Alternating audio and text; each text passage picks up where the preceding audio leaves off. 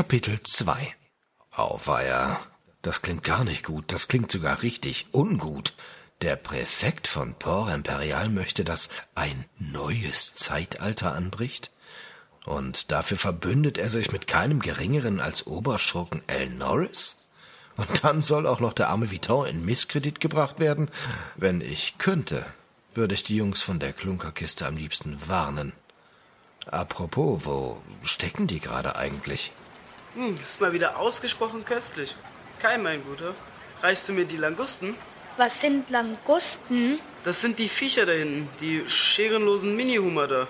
Captain, Ja? gibt's eigentlich auch Kurzgusten? Gibt's, hä? Na klar, und Flundern sind für ihre Plattitüten bekannt. Oh Mann. Captain, Flundern sind Plattfische. Wie Schollen und Heilbutt, klar? Deswegen Plattitüde, okay? Mann, Mann, Mann. man wird ja wohl noch fragen dürfen. Ach, Kai, mein Lieber, ärgere dich nicht. Fährst ja erst seit ein paar Jahren zur See. Wie sollst du da wissen, was da so alles unterm Kiel kreucht und fleucht, hm? Genau. Krieg ich noch Obstsalat? Hä? Obstsalat? Was für Obstsalat? Das da in der Schüssel. Das sind Meeresfrüchte. Meinst du die? Bleh. Ich frage mich, wann die anderen kommen. Ich meine, klar, hier ist es sehr toll, aber hier gibt's ja auch nicht so viel zu sehen, oder? Ach, lass die anderen doch ihren Landgang genießen. Vitor war schon ganz wild darauf, ein paar alten Bekannten seine Aufwartung zu machen. Na und Fallon ist mit Joseph im Hafen unterwegs. Aufträge und Preise aushandeln. Hoffentlich laufen die Geschäfte gerade nicht so gut. Ich will noch ein paar Tage bleiben. Ah, da kommen sie grad. Ganz schwer am Schnaufen sind sie. So eine Kacke. Die Ga Gardisten. Hafen. äh, An Deck und. Ruhe! Wie Ich Tom. verstehe kein Wort. Jetzt kommt erstmal wieder zu Atem. Oh oh, steht zu befürchten, dass El Norris Falle schneller zugeschnappt ist als gedacht? Ein Weilchen starren alle gebannt auf den rundlichen Schiffskoch Josef und seinen Freund, den betagten und herzensguten Schiffszimmermann Fallon.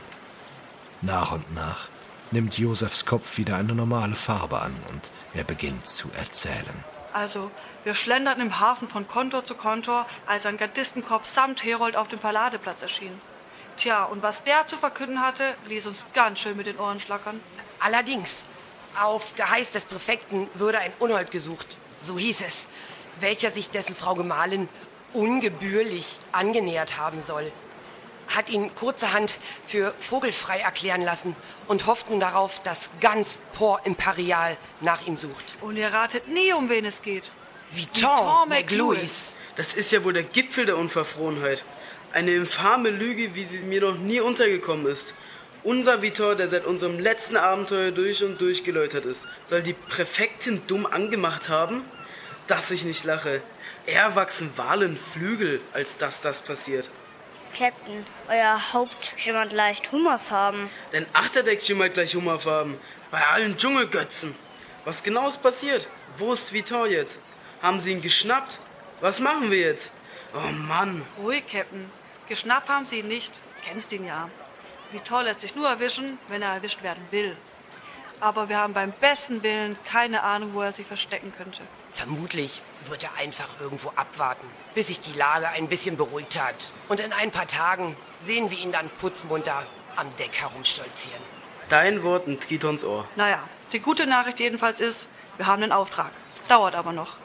Ist also noch ein bisschen Landgang angesagt in der Zwischenzeit. Ja, ja, Ruhe. In zehn Tagen löscht hier eine schwedische Kock ihre Ladung.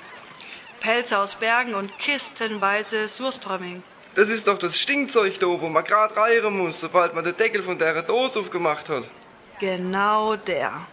Den laden wir auf, schippern das Zeug hoch nach Nassau und haben bis auf weiteres erstmal wieder ausgesorgt. Hey, Konservendosen werden doch erst in 100 Jahren erfunden. Naja, wir sind unserer Zeit halt voraus.